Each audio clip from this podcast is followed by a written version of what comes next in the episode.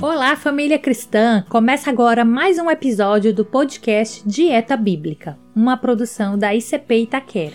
Eu sou missionária Roxana. Eu sou o pastor Josué. Estamos falando sobre o Espírito Santo. Nesse episódio, vamos continuar nossa reflexão sobre os significados dos nomes pelos quais ele é mencionado na Bíblia.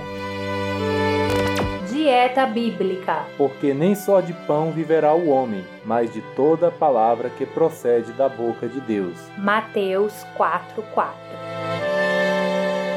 Muito bem, ouvintes, dissemos no episódio anterior que os nomes pelos quais o Espírito Santo é mencionado na Bíblia dizem muito a seu respeito, principalmente da forma como ele age. É importante ressaltar que existe apenas um Espírito Santo mas ele tem muitos nomes que descrevem seus diversos ministérios. Nesse programa, vamos falar sobre o Espírito de Cristo.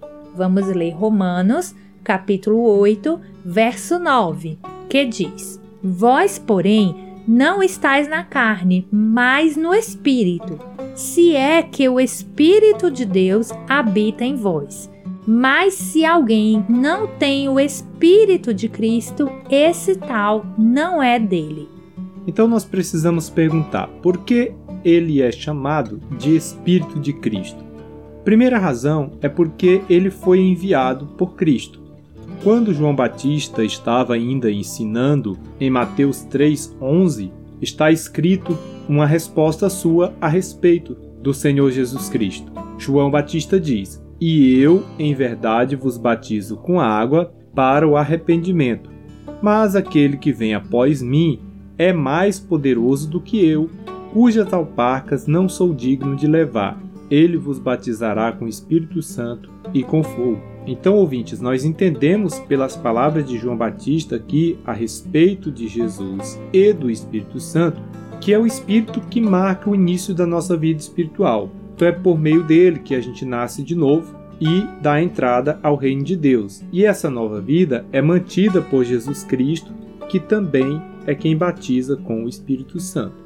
Segunda razão, porque o Espírito Santo é chamado de Espírito de Cristo. Porque a sua missão especial para a nossa época é glorificar a Cristo. A sua obra está em conexão com aquele que viveu, morreu, ressuscitou e ascendeu ao céu. O Espírito de Cristo torna real em nossa vida tudo que Cristo fez por nós. João, capítulo 16, verso 14, diz: Ele me glorificará, porque há de receber do que é meu e vulo há de anunciar. A terceira razão que nós trazemos aqui, pela qual o Espírito Santo é chamado também de Espírito de Cristo, é que Jesus ele é glorificado na igreja e na vida dos crentes através do Espírito Santo. Ele veio tornar Cristo real em nossas vidas, de tal maneira que é possível perceber a onipresença de Cristo no mundo e a sua habitação em cada cristão. É graças ao Espírito Santo de Deus que a vida de Cristo se torna também a nossa vida. É o que Paulo escreve aos Gálatas. No capítulo 2, versículo 20, ele diz: Já estou crucificado com Cristo e vivo, não mais eu, mas Cristo vive em mim. E a vida que agora vivo na carne, viva na fé do Filho de Deus, o qual me amou e se entregou a si mesmo por mim. Sendo assim, é possível perceber, a partir desse título do Espírito Santo, que a sua conexão com a pessoa de Cristo é tão profunda que costumamos dizer tanto que o Espírito Santo habita em nós, como que o próprio Cristo habita em nós. Amém. Então nós vamos orar agradecendo a Deus por esse Espírito de Cristo que habita em nós e torna Cristo também presente em nossa vida e pedir que o Senhor nos dê sabedoria a cada dia para andarmos em comunhão com Ele.